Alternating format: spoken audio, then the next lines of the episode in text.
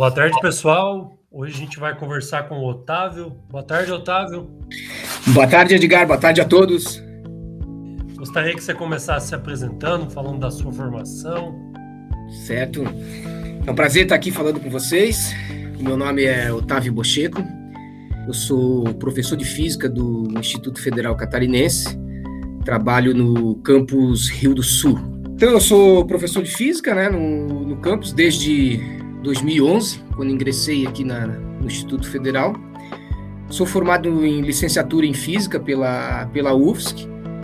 Fiz o mestrado em Educação Científica e, e Tecnológica na mesma instituição. E atualmente, na mesma instituição, a UFSC, né, e no mesmo programa de pós-graduação, programa de, de, pós em Educação Científica e Tecnológica, eu estou complementando o meu, é, o meu curso de doutorado, né? Vou finalizar ele aí no, no final do ano, agora no final de, final de novembro aí, desse ano de 2021. É, atualmente, profissionalmente, né, no momento atual eu trabalho com formação de professores de física, né? Nós temos um curso de licenciatura em física aqui na, no, no campus Rio do Sul. Algumas disciplinas de física básica, uns cursos de engenharia que nós temos aqui, temos duas engenharias, um curso de ciências da computação e uma coisa que eu nunca deixo de lecionar, né, é a física para o ensino médio, né, que no, caso, no nosso caso é o ensino médio técnico, né, são cursos integrados, né, de ensino médio e, e formação técnica, onde tem a disciplina de, de física, né. Antes de chegar no, no instituto, eu trabalhei durante 10 anos, né, no ensino médio, mais em escolas privadas na região de Florianópolis, onde eu lecionava a física para primeiro, segundo, terceiro ano do ensino médio, é, os famosos terceirões, né? E trabalhei bastante também no circuito de cursinhos pré-vestibulares, né? Preparando a molecada para a prova de, de física dos vestibulares e mais tarde para o Enem, né? Quando o Enem começou a, a, a vingar ali como processo seletivo para o ingresso na, no ensino superior. Então seria isso a, a introdução. Não sei se eu teria mais algum detalhe. Acho que isso daí já começou uma boa apresentação. Vou te fazer algumas perguntas aí, né? Para a gente começar a ter uma ideia. Uma pergunta que faz para mim bastante, porque eu sou formado em matemática e gosto de fazer para os outros também. É, como que surgiu essa vontade de fazer física? Por que, que você decidiu fazer física, né? Então, é, essa decisão ela foi uma decisão, vamos dizer assim, forçada, né? Ela foi forçada porque eu me formei na escola técnica, né? Antiga escola técnica, que hoje, né, é Instituto Federal, o nosso co-irmão aqui em Santa Catarina, né? Nós trabalhamos aí no Instituto Federal Catarinense, né? E eu me formei no Instituto Federal de Santa Catarina, né? Antigo Cefet, né? É, eu me formei num curso técnico de refrigeração e ar-condicionado no campus São José. É, na minha época, o curso de o curso técnico ele era integrado, né? O ensino médio foram quatro anos e a gente não tinha disciplinas do núcleo comum em, em, todos os quatro anos, né? Nós tínhamos, por exemplo, no primeiro ano nós tínhamos a física, a matemática, biologia, história, geografia, né? É, no segundo ano a gente passou a ter só disciplinas, por exemplo, de física, matemática português, é, física, matemática, português e química, por exemplo. Né? Já não tinha mais biologia, geografia e história. No terceiro ano em diante, no terceiro e quarto ano, a gente só teve português e matemática. Então, vamos dizer assim, do meu ensino médio, eu tive um ano de biologia, geografia e história, dois anos de física é, e química, por exemplo. Né? Então, no vestibular, quando eu fui fazer vestibular, eu queria engenharia mecânica, até porque seria uma complementação do meu curso técnico. Mas é, eu não atingi o, o, a, pontuação suficiente para passar para engenharia mecânica, né? Então eu acabei caindo na segunda opção, porque eu, na minha época o vestibular a gente podia fazer primeira opção e segunda opção, né? Então primeira opção era engenharia mecânica, a segunda opção era física. Eu não tive pontuação suficiente porque por causa desse déficit, né, em, em biologia, geografia é, e história, né? Imagina estudar apenas um ano no ensino médio. E, e, então eu acabei optando pela segunda, pela segunda opção, né? que era física, entrei na física bacharelado, não era nem física licenciatura, e comecei a cursar, né? Na época também eu trabalhava num curso, na, trabalhava na engenharia mecânica na UFSC, né? trabalhava num laboratório de, de ciências térmicas, né? E então é, é, eu comecei a gostar do curso de física, né? Eu comecei a desistir da ideia de pegar uma transferência da física para engenharia. Depois eu voltei a estudar para um, outros vestibulares mais para frente, mas mesmo assim sempre batia na trave, principalmente a pontuação de, dessa, dessa área das ciências humanas, né? E aí eu comecei a ver a física com outros olhos, né? Porque eu, eu gostei do curso, gostei do pessoal, gostei da, da vamos dizer, da, da, é, da ideia de, de, de, de, de ser um físico, né? E, e construir teorias físicas, né? E lá pelo meio do caminho eu descobri que a docência, né? Eu descobri a docência, que a docência era um, um, um, bom espaço, né? Eu sou filho de professor, meus pais são professores, né? Da escola pública. E a minha mãe mesma disse, ó, de repente tenta a sala de aula que tu leva jeito, né? Para lecionar, né? Então no ano 2000 eu comecei a, a dar aula na, numa escola pública, gostei da docência e aí embarquei de vez no, no curso de física, né? Mas eu já estava lá pela quarta, quinta fase, né? É, e o cara que quer fazer física, por exemplo, né? em, Rio, em Rio do Sul você trabalha, tem um curso de física, o que, é que ele tem que gostar, assim, para poder se dar bem, vamos dizer assim, no curso de física? É, assim, eu, eu acho que a primeira coisa que ele tem que gostar, né, é, que ninguém gosta, é é sentar a bunda na cadeira e estudar, né? é uma coisa que, por exemplo, eu, sempre, eu, eu digo para meus alunos, né, que, que a parte mais importante do corpo humano para aprender física, química, matemática, até a própria biologia, né? Porque isso tudo trabalha com modelos científicos, né, que tentam explicar fenômenos reais, né? E, isso tem um grau de abstração muito grande. Então, você não aprende física e matemática se você não senta a bunda na cadeira e estuda, né? Então, a parte mais importante do a parte mais importante não é o cérebro, é a bunda. É você sentar e estudar, né? Então, eu acho que a pessoa que quer fazer a, a, o curso de física, ele tem que gostar, é, ele tem que aprender a estudar, aprender a gostar disso. Né, a se envolver com listas de exercícios de física, de cálculo e assim por diante.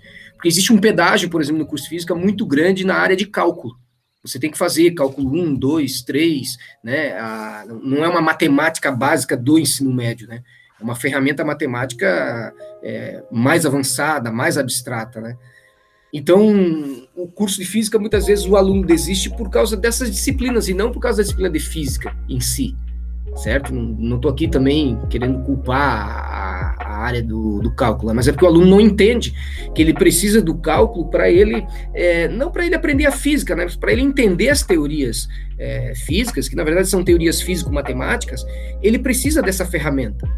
Então, é, é, é muita abstração, é, é, o aluno ele tem que gostar de estudar, claro, ele tem que gostar de matemática, ele tem que gostar de física, ele tem que gostar desse mundo de, da, da abstração, né?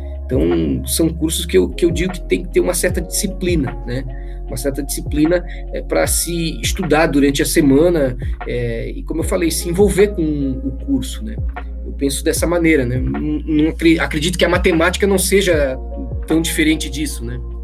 Sim, bem, bem parecido mesmo. Até são duas áreas aí que às vezes o cara faz uma, queria fazer a outra, às vezes faz, né? Exato. É assim por por diante, né? Exatamente. Apesar da, da física, eu acho que é um pouco mais além da matemática essa questão. É, é que, é que a física, né? Eu até na minha tese agora eu trabalho com abordagem matemática no ensino de física, né? Sim. Então é, existe um debate epistemológico ou filosófico, né, a respeito das relações entre matemática e física, né? Ah, não que a matemática seja o mundo da abstração, não é muito correto. Os filósofos não gostam muito que diga que a matemática é do mundo da abstração e a física é do mundo empírico, né? Não, não, é, não é bem por aí. Mas a física, como você falou, ela carrega um pensamento físico-matemático. A partir de Newton, por exemplo, quando Newton formulou a mecânica racional dele, né?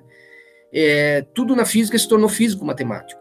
não existe física conceitual, na verdade, né? Essa física conceitual, física qualitativa que se fala, né? É, o pensamento físico, ele é um pensamento físico-matemático. Ele tem sempre uma grandeza mensurável por trás dele, ele sempre tem uma, um, um lado quantitativo, um, um, um, fenômeno de grau, sabe?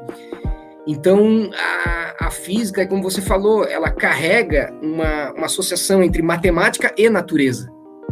Então, eu acho que o grau de abstração dos modelos, ele aumenta um pouco por causa disso, né? Você não, não fica só manipulando variáveis, você manipula variáveis, você manipula grandezas, relações entre grandezas, relações entre objetos, né?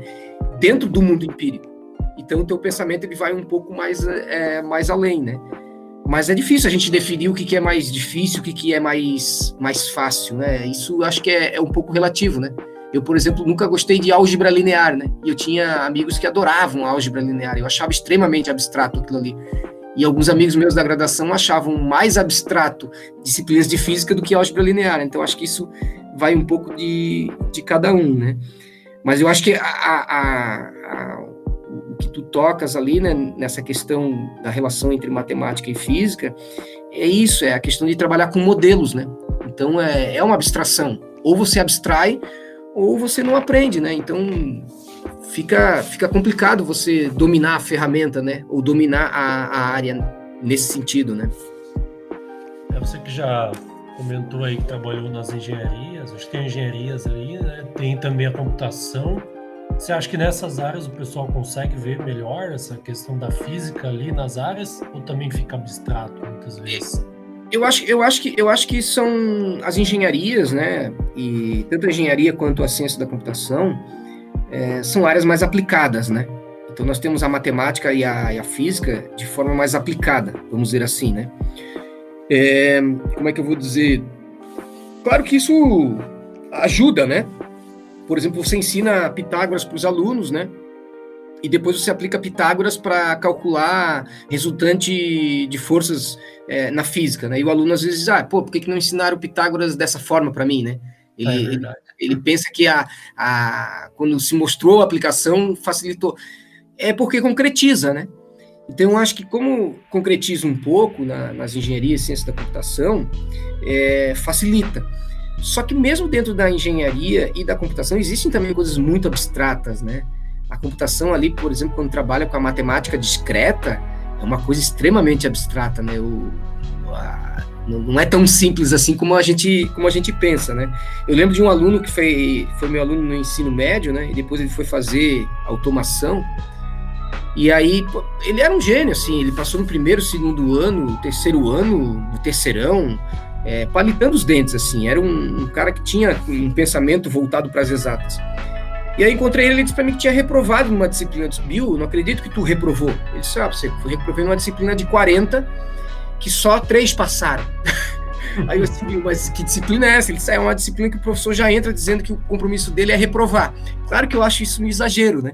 Eu acho extremamente exagerado, mas eu contei, Bill, mas o que, que, é essa disciplina? Então ele contou que era uma questão lá de. de era, era um assunto voltado com como é que, é, como é que era. Agora, eu, eu não vou lembrar agora os detalhes do, do, conteúdo, mas eu sei que ele, ele falou que o curso começa trabalhando com uma dimensão, duas dimensões, três dimensões, e no final vem uma quarta dimensão junto com o tempo. Eu sei que, eu sei que ele disse que não, não conseguia mais enxergar mais nada. Ele disse que foi até a segunda dimensão.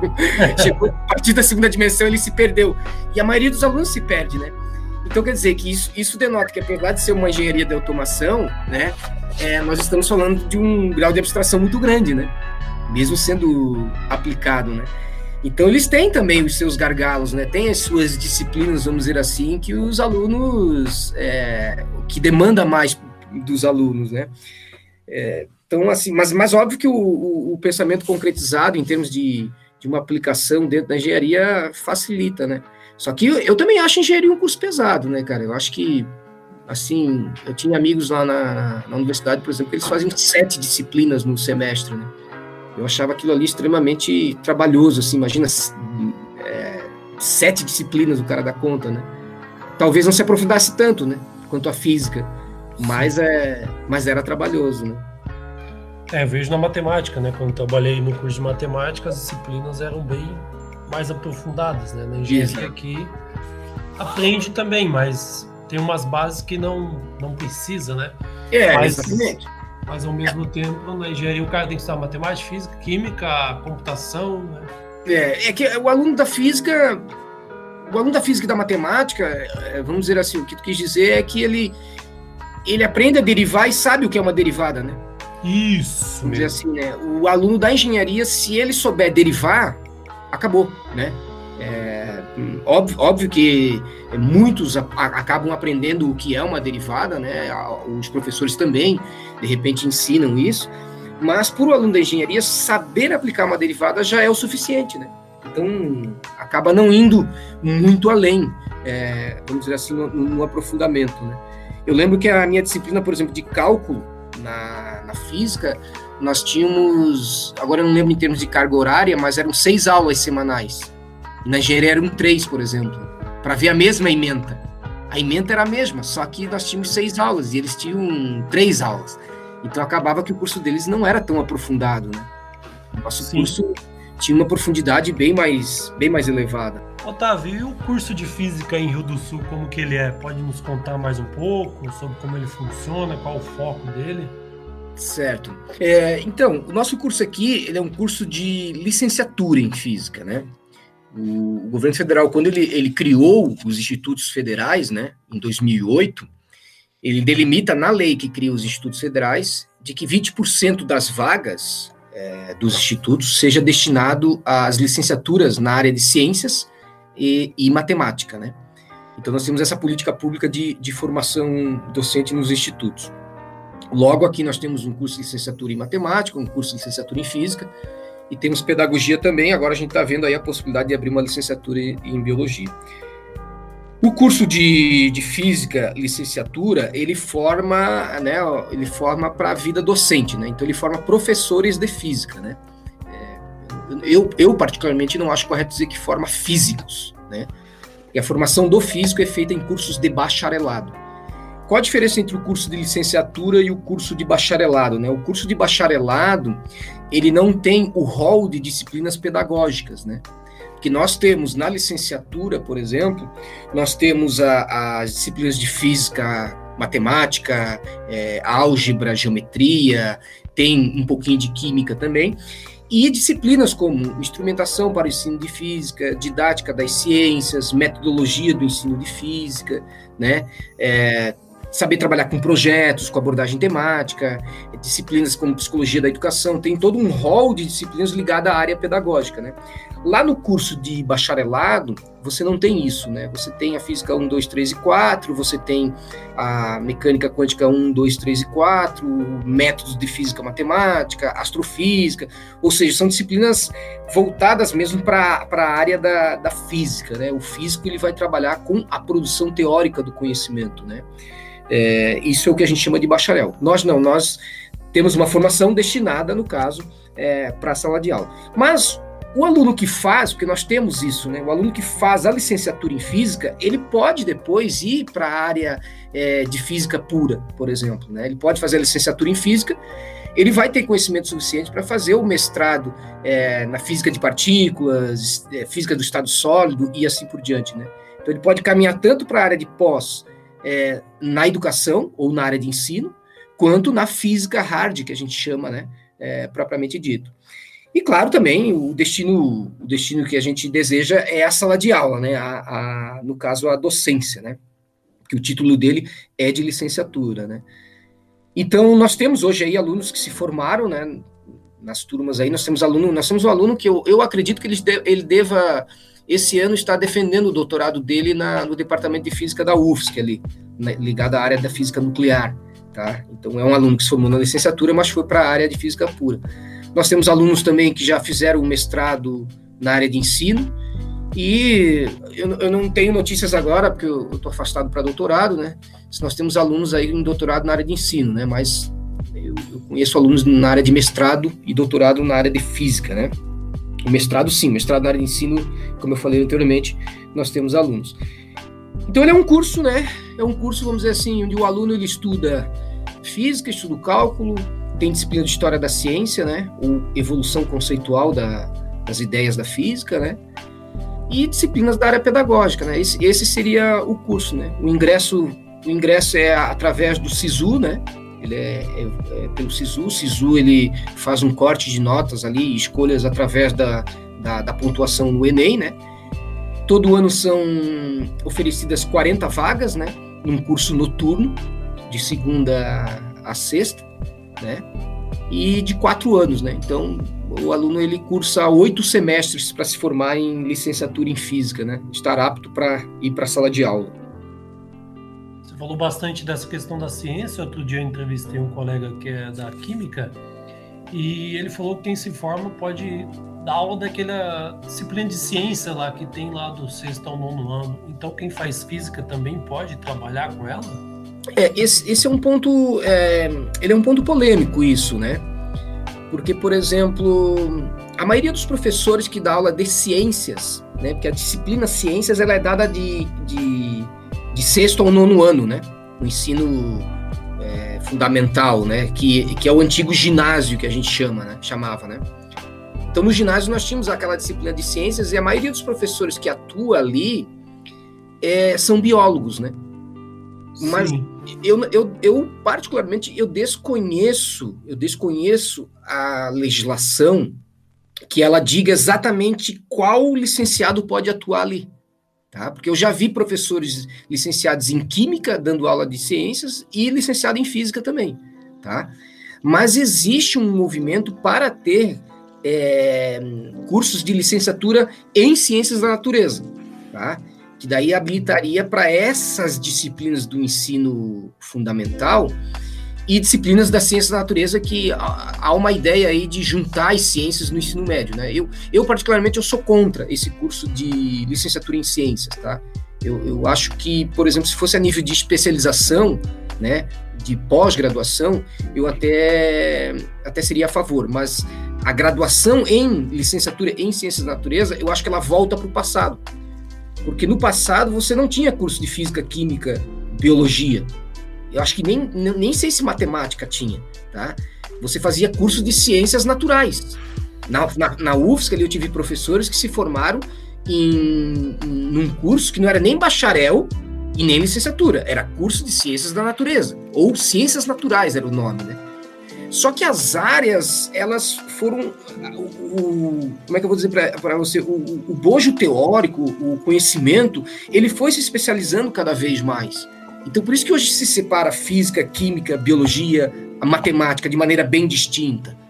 Eu não, não acredito que você, em quatro anos, vai preparar um professor para ele entrar em sala de aula e trabalhar com o aluno ideias dessas quatro ciências sabe? Eu acho que seria uma formação muito, muito rala, uma formação muito, é, como é que eu vou dizer, muito superficial para você trabalhar com um aluno de ensino médio, tá? Agora, para aquela disciplina de ciências do ensino fundamental, eu acho que daí talvez ela poderia dar conta, tá? Mas, mas isso teria que ficar especificado, né? Eu acho perigoso porque dá, dá essa eu não sei, abre um pouco essa brecha para unir essas disciplinas na área de ciências, que eu, eu, eu, sinto muito medo disso, tá? Eu acho que nós teríamos muito a perder com esse tipo de coisa.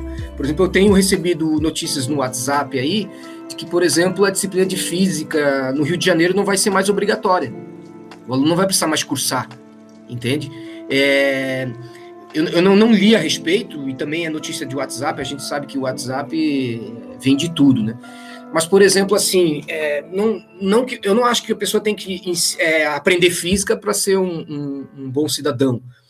Mas, mas, por exemplo, você você quer você abdicar o aluno de estudar física não é porque a física é inútil ou porque não serve para nada ou porque não serve para a cidadania.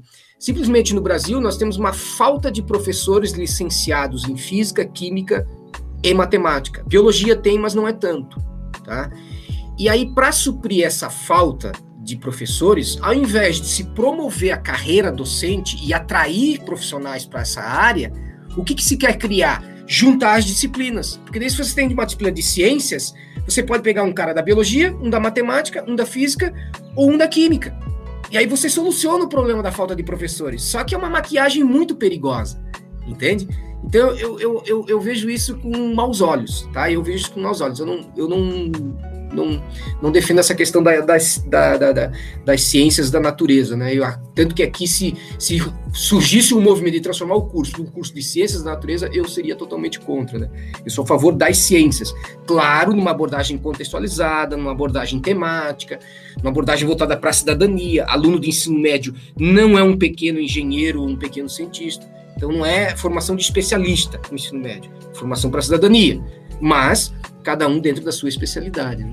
Tá? Então, assim, dentro da legislação, eu não, eu não saberia dizer, mas eu acho que hoje existem editais nas prefeituras, que é onde tem mais o ensino fundamental, em que elas é, lançam, é, é, como é que é, é concurso público para professor na professor para disciplina de ciências e pode ser formado em física, química, biologia, acho que matemática não, porque matemática tem uma área deles, né? Mas essas três ciências são, são aceitas, tá? Eu, eu, eu acredito que sim. É porque é complicado, tipo, no oitavo ano é corpo humano, né? Quem é formado em uma matéria muito fora. É, é, é exatamente, exatamente. É, é, é, Só, só, que assim, no, no, nono ano, por exemplo, já tem a, a, ela já se divide em física e química, né? Ah, é verdade. Então é, é, isso aí que é um, é um pouco a, a, legislação, eu acho que ela deixa a desejar. Porque ela poderia, por exemplo, especificar, olha, é, de quinto, de, de quinto ao, ao, oitavo ano, como os assuntos são mais ligados à área bio, das ciências biológicas, um biólogo licenciado. Mas nono ano, como ela se divide em física e química, então que tenha dois tipos de profissional, né? O físico e o químico, ou um só, mas, por exemplo, assim, ó, a minha formação não me permite ensinar química. Tá? Eu, eu, não, eu não fui preparado para ensinar química para um aluno de nono ano. É, a física eu fui? A física sim, a física eu me garanto. Aí vem o cara e diz assim: ah, mas tu estudou química no ensino médio, então tu sabe química. Eu digo, claro, eu sei química, mas eu não sei ensinar. Ah, mas se tu sabe e passar uma ideia do que é a química para o nono ano, tá excelente. Excelente uma ova. Por quê? Porque você lá no nono ano, se você ensinar, você pode não ensinar conceitos errados de química, mas se você ensinar de uma maneira, vamos dizer assim, que não seja atrativa, você bloqueia o aluno. Aí ele já chega no primeiro ano do ensino médio com pavor da química, com pavor da física. Tá entendendo? Sim. Então, é esse o problema que eu vejo, que é um problema grande no Brasil, de você não ter alunos que querem fazer matemática, querem fazer física, querem fazer química. Pode ver, a entrada nas universidades e nos institutos federais, nessas áreas, sobra vaga. Por que, que sobra vaga? Primeiro, a carreira docente não é atrativa. Né? Por que ela não é atrativa? Por questões salariais. Tá? Eu, eu sou bem enfático em dizer por questões salariais. E, e, não só questões salariais, mas estruturais, né? Por exemplo, um professor no estado de Santa Catarina, ele ter doutorado e não ter, né? Ou melhor, ele ter doutorado aumenta 200 reais na, na, na, na no salário. Então você imagina um, qual é a motivação que um professor de, de, de escola pública estadual tem para fazer um doutorado se ele vai escrever uma tese para ganhar 300, 400 reais a mais? Entende? Não vai dar para fazer só por amor à camisa, né? Então, é, é, isso é o quê? Isso demonstra que a carreira não tem uma estrutura, né? Que o professor vai avançando, tendo tempo de sala de aula, tendo estudos de pós-graduação, que vai agregando para ele em termos salarial. Isso nós temos no Instituto Federal. E qual é o resultado disso? Me diga você, que também é professor do Instituto Federal, se abrir uma vaga amanhã ali para concurso público, para efetivo na área de física, vai ficar, o edital vai ficar sem candidato? Não. Não no fica. instituto não fica. Não fica, não fica. Todos que são formados, licenciados em física estão desempregados, querem dar aula no instituto, querem se efetivar no instituto. Por quê? Porque tem salário e tem carreira, tem estrutura. Entende?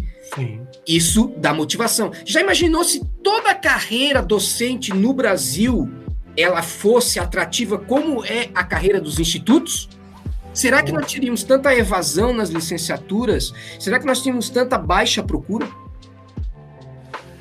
É, e, fora isso, a questão de os alunos, os alunos não, os professores se dedicarem para ter mais conhecimento mesmo, né? De estar sempre se atualizando, sempre Exa mais, Exatamente, né? exatamente. Essa é a questão. Eu tenho, eu, eu, eu, eu li um artigo recentemente recentemente que eu digo uns seis meses atrás, né? em que o, o era, um, era resultado de uma tese de doutorado, né? E lá ele mostrava, por exemplo, que alunos de ensino médio entravam com uma forte expectativa. Ele, ele fez isso, ele fez um, um vamos dizer assim, um, um estudo empírico, né? Ele entrevistou alunos na entrada do primeiro ano do ensino médio, qual era a expectativa desses alunos em relação à disciplina de física. Porque física você tem mesmo no primeiro ano do ensino médio, né? Você começa a ter, né? Aí ele, ele verificou uma alta expectativa. Os alunos tinham uma expectativa muito boa para estudar física. E depois ele pegou esses mesmos alunos, esse grupo, lá no final do terceiro ano. E foi tentar, né, vamos dizer assim, verificar a expectativa dos alunos ainda perante essa disciplina de física. A maioria estava desmotivada. Entende? Então isso quer dizer o quê? O cara começou o primeiro ano do ensino médio dizendo, pô, eu vou fazer engenharia, eu vou fazer física, eu vou fazer matemática. Chegou no final ele disse, não, eu não quero mais isso. Entende? E de onde que vem essa desmotivação? Do ensino a forma como a, a física foi abordada, sabe?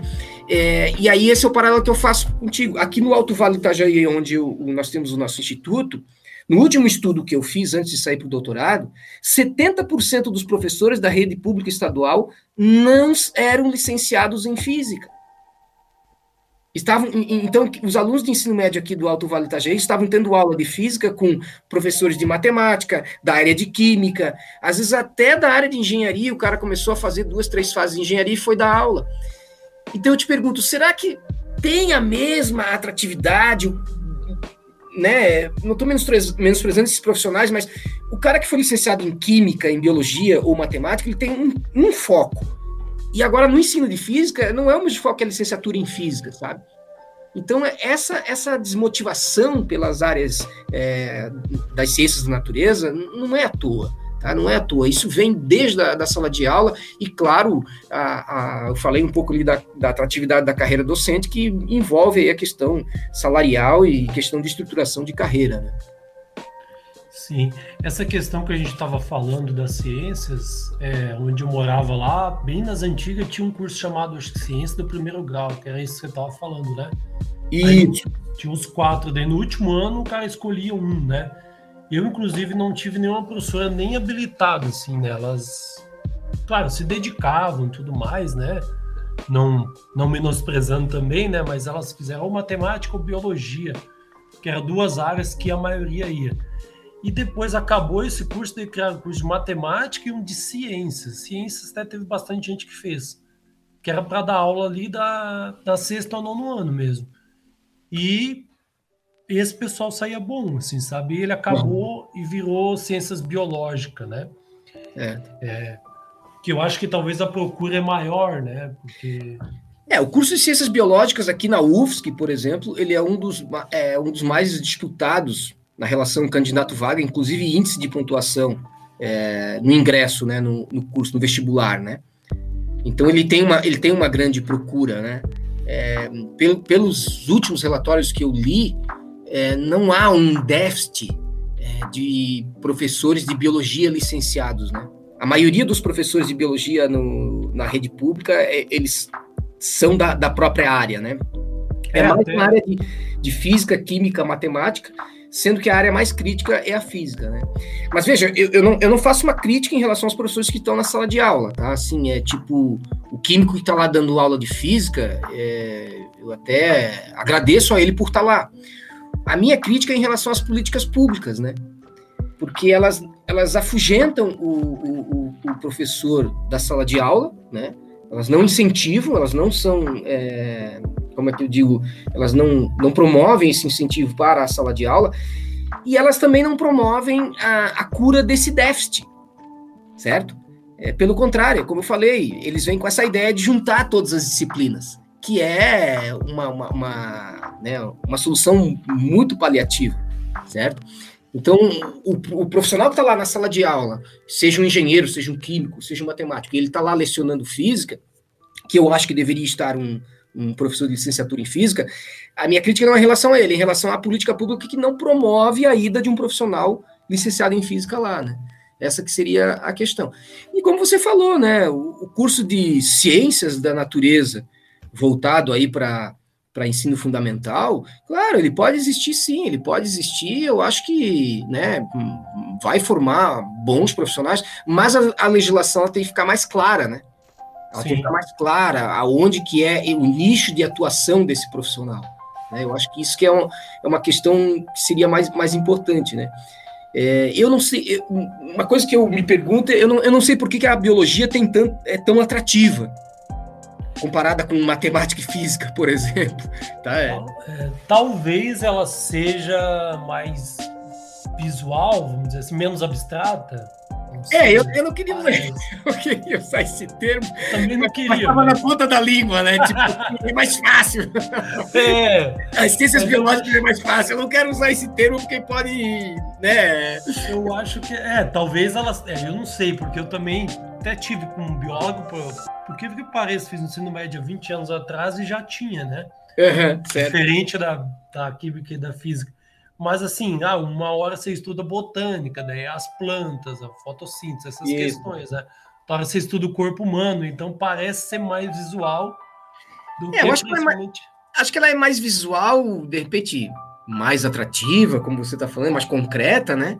Sim. E, e, claro, a física e matemática é, é, uma abstração bem maior, né? Tem que, tem que gostar de outra. É, são outros, vamos dizer assim, talvez seja uma outra outra parte do cérebro, né? Vamos dizer que gostar de manipular, né? Mas, claro, não, a gente não está aqui querendo dizer que um curso é mais fácil que o outro, né? Eu acho que isso é, é cada curso tem os seus espinhos, né? A gente, a gente costuma dizer isso, né? Mas em termos profissional, é, o licenciado em biologia, claro, ele vai ser docente na, na área de biologia, né?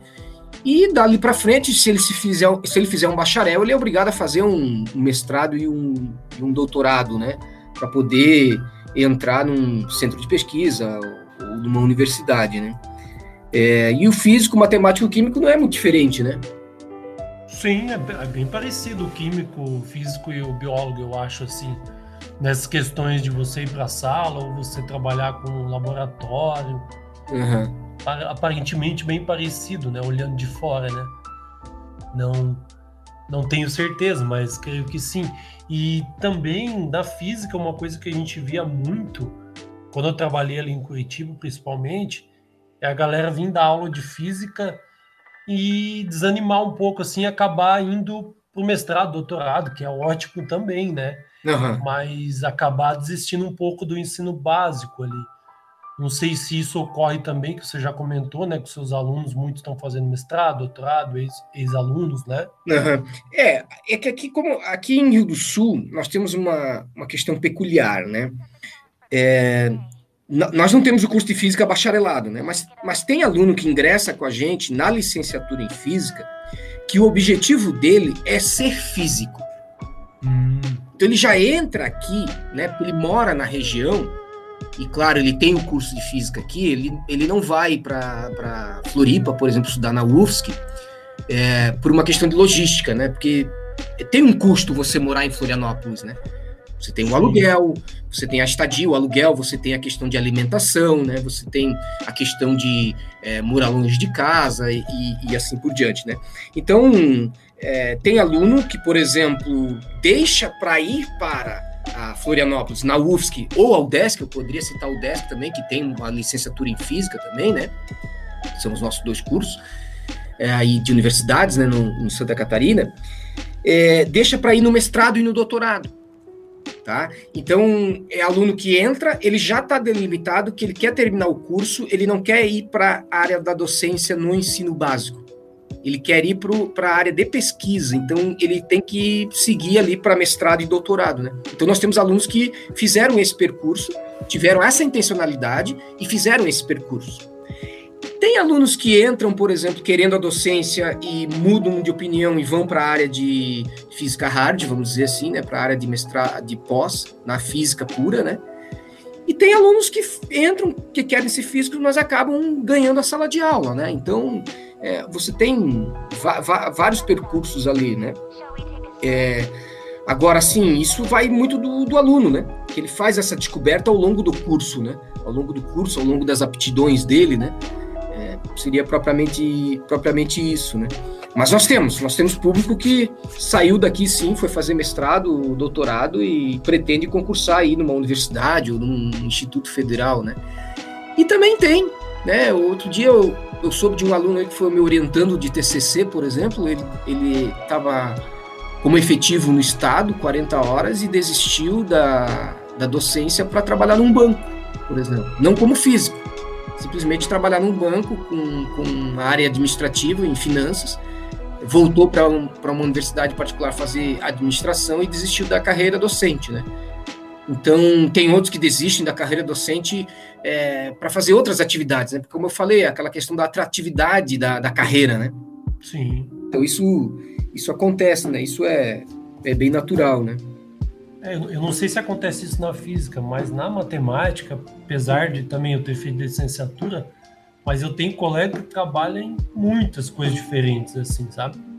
Desde banco, quanto ao cara que abriu uma empresa e daí ele consegue fazer a parte financeira bem feita, é, outro que trabalha em correios, tem, uhum. muitas coisas, sabe? Muitas, não, tem. Coisas. Isso, não, tem, isso, isso tem. Eu não, eu não sei dizer para ti dos nossos alunos aqui, dos nossos alunos aqui, os egressos, a maioria ou está na sala de aula ao redor aqui da região, ou de repente foi para outro centro fazer mestrado e doutorado, né?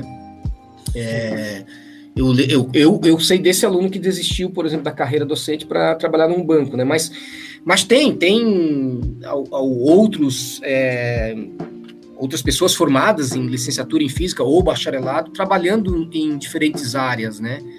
É, isso existe, né? Eu não sei, eu não sei se o Brasil, com o tempo, vai passar a absorver essa mão de obra, né? Porque, por exemplo, na Alemanha é muito comum você pegar um licenciado em física e ver ele trabalhando num banco. Num banco, ou como você falou, na área financeira ou área administrativa de uma empresa, né? E o Brasil não tem muito essa prática, né? Não, é bem, bem difícil, assim, né? Uhum. Eu vejo esses colegas, mas alguns já estavam meio na área, alguns foi com o tempo, até o último é bem amigo meu, assim, que acabou desistindo depois de uns 12 anos ali na docência. Desistindo uhum. não, né? Uma hora pode ser que volte também, tá tentando outras áreas, mas ele montou uma empresa, assim. E com o conhecimento dele de matemática, ele consegue fazer muita coisa, sabe? É uma empresa pequena, né? Mas ele consegue gerenciar muita coisa. E ele diz que é muito pela matemática, né? Uhum. Que ajuda ele, assim. Então tem isso também, né? Porque às vezes parece que o cara tá muito longe da área dele, mas nem tá, né? Ele tá usando muitos conhecimentos, né? Uhum. É, tem esses nichos aí para serem absorvidos, né? Sim. Certeza. É, você falou bastante de mestrado e doutorado, Otávio. Como que é? Você fez mais na área do ensino da física, né? Como que são as disciplinas? Certo. É, então, eu, eu me formei em 2001, né, na graduação, e eu caí na sala de aula, né? Então, eu fiquei até 2009 lecionando nas escolas, né, e cursinhos pré-vestibulares, né? Aí, em 2009, eu voltei para o mestrado, e eu voltei para o mestrado, o, programa que eu voltei é na área de ensino de física, né? Na verdade, o programa ele é, ele é mais genérico, né? Um programa de educação científica e tecnológica, né? Então, ele abarca todas as áreas de ensino ensino de biologia, ensino de física, química e educação matemática, né? Então a minha área ela é educação científica e tecnológica dentro do eixo de ensino de física, né? Meu mestrado eu trabalhei com abordagem temática no ensino de física, uma abordagem chamada CTS, Ciência, Tecnologia e Sociedade, né? Que em 2009 era muito recorrente, né? Estava é, muito efervescente a questão da da interdisciplinariedade e contextualização do ensino, né? Ainda ainda estava em muito em evidência os parâmetros curriculares nacionais, né? E o, o, os eixos, um dos principais eixos do, dos parâmetros curriculares nacionais era essa questão, né? Da interdisciplinariedade e da contextualização, né? E uma da, das abordagens que assegura, né, essa essa que vai para essa linha de, de interdisciplinar e contextualização, né, é o CTS, né, a Ciência, Tecnologia e Sociedade, né, que seria basicamente você ter um ensino de ciências nas escolas, onde você integraria é, conhecimentos é, pertencentes a essa tríade, a ciência, a tecnologia e a sociedade, né? Então, ela estaria especificamente voltada para a formação da cidadania, vamos dizer assim, né? É, porque, porque há muito tempo já se verificou que, ou se verifica, né, que em termos de cidadania, em termos de ética, em termos ambiental, só o conteúdo específico, você aprender física pela física, vamos dizer assim, matemática pela matemática, química pela química, biologia pela biologia, não, não configura uma emancipação para a cidadania, entende? Então o aluno muitas vezes ele era uma máquina de resolver problemas de física, mas ele não conseguia compreender problemas é, gerados ali pelo contexto sócio é, tecno, é, pelo, pelo contexto técnico-científico. Né? Então nessa abordagem você trabalharia essa, essas questões também, né? Então desenvolvi isso no, no mestrado, esses estudos, né? Depois eu voltei para a sala de aula só que aí eu já estava concursado, né? Eu terminei o mestrado e logo em seguida fiz um concurso. E aí vim para Rio do Sul para formar professores de física, né? E aí depois de eu, eu cheguei aqui em 2011, seis anos depois, em 2017, metade de 2017, eu entrei no doutorado, me afastei para o doutoramento, né? E aí eu resolvi trabalhar com abordagem tema, abordagem matemática no ensino de física. Então o que, que eu trabalho hoje? uma das maiores feridas no ensino de física é a parte matemática, né? Sim. Então o aluno até ele, né, você começa a falar fenomenologicamente ali, você está trabalhando o fenômeno, por exemplo, do raio. Você está trabalhando o raio, tal, está explicando como é que se forma o raio, que eletriza as nuvens, induz cargas elétricas na Terra, e aí gera uma descarga elétrica e tal. E aí você começa a colocar é, campo elétrico, potencial elétrico, e daí você começa a quantizar algumas coisas, você começa a trabalhar com modelos matemáticos dentro daquele fenômeno, o aluno começa né, a se incomodar. É a parte que ele diz que ele não gosta, né? Sim. Então, essa parte de matematizar o pensamento físico ela é complicada. E eu resolvi trabalhar com isso, porque eu, eu, eu vejo que tem pouquíssimos trabalhos na área de ensino de física sobre isso, né? Aí eu comecei a ler algumas coisas, achei interessante, né? E fui para essa área. Eu pensei assim, vou mexer nessa, nessa ferida. Até porque eu gosto muito da, da parte de matematização, né? Então eu estou desenvolvendo aí uma tese na defesa de dois tipos de abordagem matemática no ensino de física uma abordagem estruturante e uma abordagem técnica. A abordagem técnica é aquela abordagem tradicional que é feita na sala de aula, onde o professor ele tem uma linguagem mais descritiva da matematização, onde ele praticamente constrói mais significados com o aluno para aplicação de fórmulas. Então o aluno aprende a ler fórmulas, a aplicar fórmulas, né?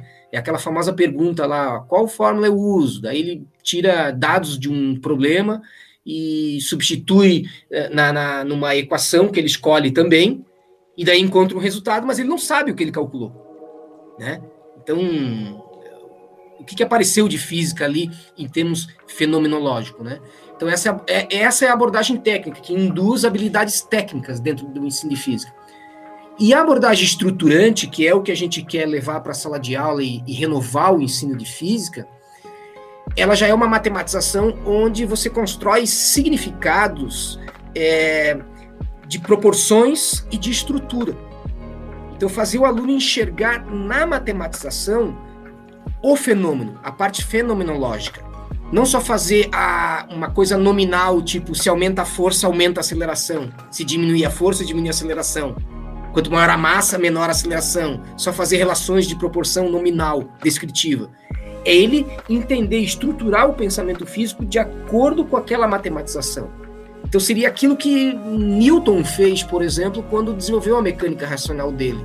Maxwell, por exemplo, quando simbolizou o eletromagnetismo é, faradeniano, por exemplo, né, que foi criado, é, criou-se relações físico-matemáticas. Então, vem sempre com a matemática um pensamento físico, né? uma estrutura de um pensamento, de ideias físicas.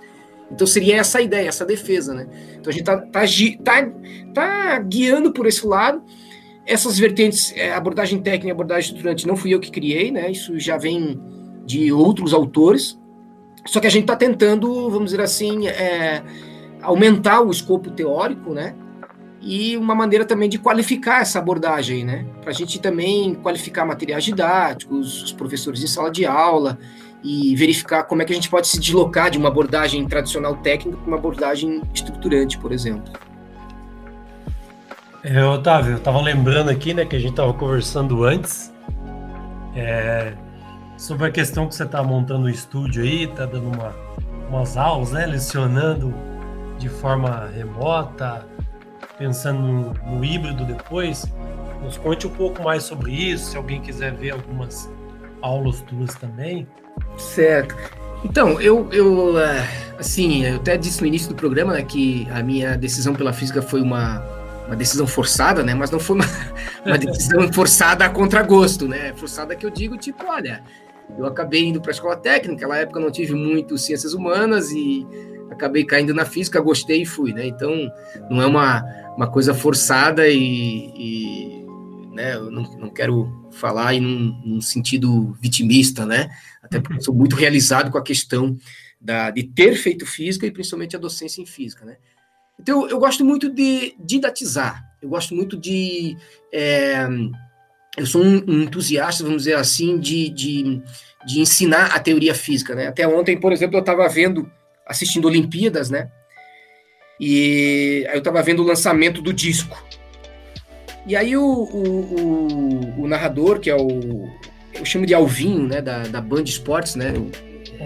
Esse cara tá muito... Álvaro José. Álvaro José, Álvaro José. ele, ele, transmite atletismo há muito tempo, né? E eu, eu gosto Sim. muito dele, né? E também, e daí comecei a assistir e tal, e sempre tem um comentarista, né? E, e os comentaristas realmente, é, geralmente são ex-atletas, né? E um dos atletas ali era o André Domingues e tinha um, uma outra comentarista que eu não sei se ela era do arremesso de, de disco tal. E aí eles começaram a falar, porque o arremesso de disco, o atleta ele gira, né? E solta o disco, né? Então o disco sai ali pela inércia tal. E aí eles enfatizando que era muito importante o fator da velocidade com que o disco sai da mão do atleta, né? Eu disse, tá, mas não é só a velocidade. Eu fiquei, eu fiquei ouvindo um pouquinho mais, mas eles não tocavam no assunto. Porque como o lançamento do disco é um lançamento oblíquo, além da velocidade, é importante o ângulo de lançamento. Tanto que o ângulo de lançamento com alcance máximo no lançamento oblíquo é 45 graus. Então, dependendo de como o braço larga o disco, se ele larga próximo do 45 graus, ele vai ter o alcance máximo, né? Ah, e daí eu comecei a twittar, né, com a hashtag do, do que, que, eles dão lá no programa, né, dizendo para eles, olha, é importante o ângulo, não sei o que, tal. Disse, então já até já fiquei tipo assim, não, vou, vou lançar uma aula aí, é, uma videoaula explicando essa parte da física que já deve ter até na, na, na, no YouTube ou pela internet, alguém já deve ter diagnosticado isso, mas eu não tinha visto que os programas ali esportivos ainda não batiam nessa tecla do, do ângulo, né? E depois até troquei de canal para Sport TV, era a mesma coisa. Então eu tenho um entusiasmo muito grande em esclarecer essas coisas da física. E eu tenho esse entusiasmo muito ligado à matematização. Tanto que eu enxerguei esse ângulo ontem, enxerguei essa falha, é, é, esse equívoco, tá? Não vou dizer que é erro ou falha, né? Os caras não são físicos, né? O Álvaro. É Álvaro José, desculpa, esqueci o nome. É, é Álvaro José. Álvaro José. Álvaro José é um monstro, cara, na narração de atletismo. Eu faço questão de assistir com ele, sabe? Mas, assim, é, ali é uma coisa da física, né? E até tuitei pensando, de repente, daqui a pouco eles vêm, abrem uma discussão, seria legal, né? Seria bacana. Só que muita gente tuita ao mesmo tempo, acabou não abrindo, né? Mas eu já acordei com essa ideia de formular uma, uma aula ligada a isso, né? E aí, nesse ambiente de, de pandemia, mesmo estando afastado, eu verifiquei que as videoaulas elas são uma arma muito, muito boa para o professor, né? Porque hoje o aluno, com as videoaulas, ele meio que se tornou um refém, assim, tipo do aprendizado. Refém no bom sentido, tá? Porque vamos supor, por exemplo, que o aluno meu dei uma aula de inércia para ele, né? E no final da aula ele vem para mim assim: ah, professor, eu não entendi muito bem isso aí. Então, tá aqui, ó. Pega esse vídeo aqui ó, de seis minutos, que eu estou dando essa videoaula aqui, estou mostrando para ti animações aqui, vídeos, e estou explicando, só que em seis minutos, né, o supra-sumo dessa aula de hoje para você entender o conceito de inércia, sabe? Sim. Uma aula que ele pode assistir no próprio celular. Então eu posso fazer hoje, no ensino, um antes, um durante e um após certo? Porque, por uhum. exemplo, eu tenho meu. Eu, eu construí esse estúdio, né? É, depois eu vou falar de um projeto que eu, que eu. É, a intenção do estúdio é esse projeto, né? Que eu quero levar para o instituto. Mas, por exemplo, eu posso fazer uma aula introdutória a um assunto que eu vou ensinar. Então eu faço aula lá, faço a videoaula. Ó, galera, semana que vem, segunda lei de Newton. Assistam o vídeo introdutório de 4 minutos, né? Porque uma videoaula ela não pode passar de 10 minutos. Né? Essa gurizada passou de 10 minutos, eles já não já se desinteressam pelo, pelo conteúdo, né? Então, é, o, o, os especialistas nisso falam que é de 8 a 10 minutos, né? Então, ó, 5 minutos aí de segunda lei de Newton introdutório. Aí o aluno vai lá e vê aquele vídeo. Aí eu venho e faço a aula. Na aula eu posso usar vídeos, animações, tem a, tem a minha fala, tem o quadro, é, o data show e assim por diante, né? E depois da aula também posso deixar um outro vídeo para ele. Entende? Então, existe uma complementação antes e depois. Eu acho que, eu acho que isso é muito interessante, né? É, e uma das coisas que eu quero criar é uma plataforma digital para preparação das Olimpíadas Brasileiras de Física. Então, eu quero preparar, é, eu quero preparar o aluno tanto com videoaulas quanto material de, de apoio, né? Então, essa que seria a ideia, vamos dizer assim, do, do estúdio, né? Pega é, um material de apoio, constrói um, um, material, simulados, né? E videoaulas ancoradas, por exemplo, no, no próprio YouTube, né? E aí preparar essa gurizada para Olimpíadas científicas, né? Porque a gente tem Olimpíadas de Ciências, Olimpíada Brasileira de Física, Olimpíada Brasileira de, de Física para as escolas públicas, e tem até classificações aí de Olimpíadas Mundiais, né? Que aí depende da, do, das classificações, né? E, e, assim por diante. Mas eu, eu, eu pretendo fazer essa, trabalhar com essa preparação. E também, é, na formação docente, trabalhar com os meus é, licenciando, futuros professores, a questão de construção de videoaulas, porque são coisas, é uma coisa totalmente diferente, sabe? Não é uma, não é uma coisa que você dá aula num quadro no presencial. Na videoaula você não tem as sobrancelhas, né? Que vão dizendo se o aluno está entendendo ou não, né? É. Não tem, é uma linguagem diferente. Você centraliza na câmera, você não vai para o canto, o quadro é pré preparado, existe um roteiro detalhado, que você tem que fazer um roteiro, é, até para depois, porque depois você tem que fazer uma edição. Então, são várias, é, vamos dizer assim, são vários desafios aí a questão da, da das videoaulas, mas eu, eu sou bastante entusiasta dessa, dessa, dessa questão de, de vídeos explicativos, né? É, seja para leigos, seja para licenciandos, alunos de engenharia, complementação no ensino e, e assim por diante. Massa, cara. É, pô, depois me passa aí para dar uma olhada nas tuas aulas aí. Claro, com certeza, com certeza. é, Otávio, estamos chegando ao final da nossa conversa aqui. Quero agradecer de coração já aí a sua participação. Se quiser falar mais alguma coisa também. Não, tranquilo, eu, eu, eu quero te agradecer né, pelo, pelo convite. Eu, eu acho super legal estar tá conversando sobre, sobre essas questões, né? Eu, como eu falei, eu sou, um, eu sou muito entusiasta do, do ensino de física, né? E claro, vamos trocar experiências sim, eu acho que é, é importante isso, né? É importante, é, você da área da matemática, nós temos que trocar também é, ideias a respeito do, de, desse projeto de vocês aí da, da rádio, né? Eu acho eu também acho isso muito legal. É, nós estamos aí na era dos podcasts, né? Sim. Então acho que isso a gente é importante a gente trocar essas essas essas informações, né? E é, é, aquele lema, né, cara? Em educação, o que é bom se copia, né? Com certeza.